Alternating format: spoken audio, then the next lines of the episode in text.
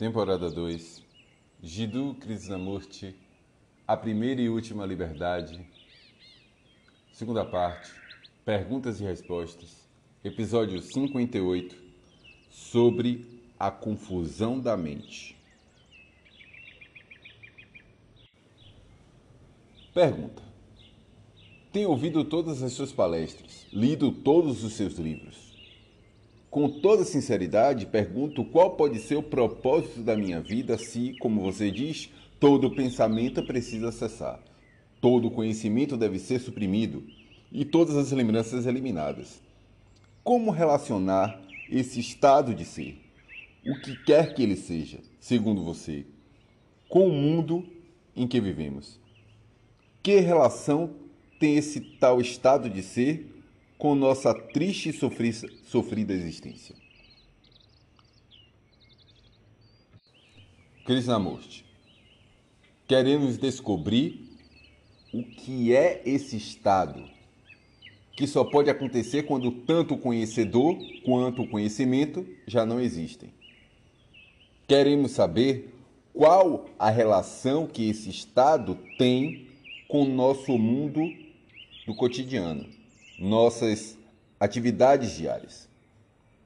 Sabemos o que é a nossa vida atualmente, triste, sofrida, constantemente com medo e nada permanente. Todos sabemos disso muito bem. Queremos saber que relação esse outro estado pode ter com isso e se abandonarmos o conhecimento, ficarmos livres de nossas memórias e assim por diante, qual será a finalidade da nossa existência? Qual é o propósito da existência? Como hoje a conhecemos, não teoricamente, mas realmente, qual é o propósito da nossa vida cotidiana? Apenas viver mesmo com todos os seus sofrimentos, tristezas e confusões, guerras, destruição e assim por diante, não é? Podemos inventar teorias dizendo o propósito da vida não deve ser este, mas sim aquele, etc. Mas essas seriam todas teorias e não fatos. O que conhecemos é confusão, dor, sofrimento e antagonismo intermináveis. Também sabemos como essa, essas coisas acontecem quando estamos plenamente atentos.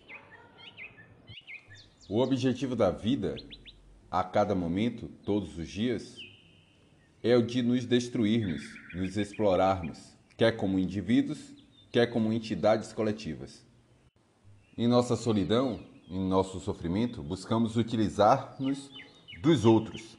Tentamos escapar de nós mesmos por meio de entretenimentos, de divindades, do conhecimento, de toda forma de crença e identificação. Essa é a finalidade, consciente ou inconsciente, do nosso viver atual. Existirá algum objetivo além dessa esfera, mais profundo, mais amplo, que não seja de confusão e de aquisição? Esse estado, livre de qualquer esforço, tem alguma relação com a nossa vida cotidiana? Certamente esse estado não tem qualquer relação com a nossa vida. Como poderia ter? Se minha mente está confusa, angustiada, solitária, como pode relacionar-se com algo que não seja produzido por ela própria? Como pode a verdade estar relacionada com a, com a mentira, com a ilusão? Não queremos admitir isso, porque nossa esperança, nossa confusão, nos faz acreditar em algo mais elevado, mais nobre, algo que dizemos estar em relação conosco. Em nosso desespero, buscamos a verdade, esperando que, com o descobrimento dela, nosso desespero desaparecerá. Assim, podemos ver que a mente confusa, a mente cheia de tristeza, a mente que está côncia de seu próprio vazio, sua própria solidão, nunca encontrará aquilo que está além de si mesma. o que está além da mente só pode se manifestar quando, quando as causas da confusão, do sofrimento, forem compreendidas e dissipadas.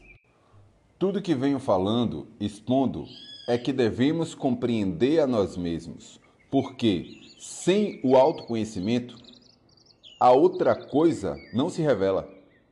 Sem a compreensão de si mesmo, a outra coisa é apenas uma ilusão.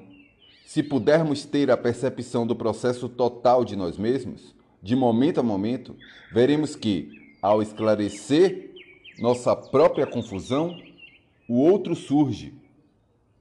Então, o experienciar desse estado estabelecerá uma comunhão com nossa existência. Nunca o oposto ocorrerá. Estamos deste lado da cortina, estando na escuridão. Como podemos ter a experiência da luz da liberdade? Uma vez, porém, havendo a experiência da verdade, é possível colocá-la em relação com este mundo em que vivemos o campo existencial. Se nunca conhecemos o amor, mas apenas lutas, sofrimentos e conflitos constantes, como podemos experienciar esse amor que nada tem a ver com tudo isso? Uma vez experienciado esse amor, já não precisamos ter o trabalho de buscar aquela relação. Então, o amor, a inteligência entram em ação.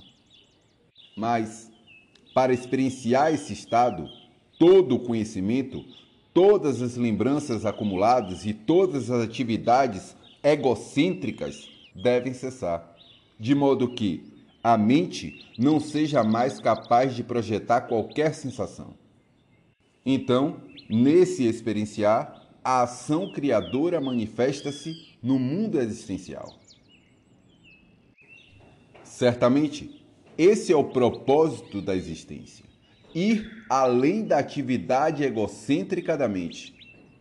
Tendo experienciado esse estado, que não é mensurável pela mente, então a própria experiência disso efetua uma revolução interior.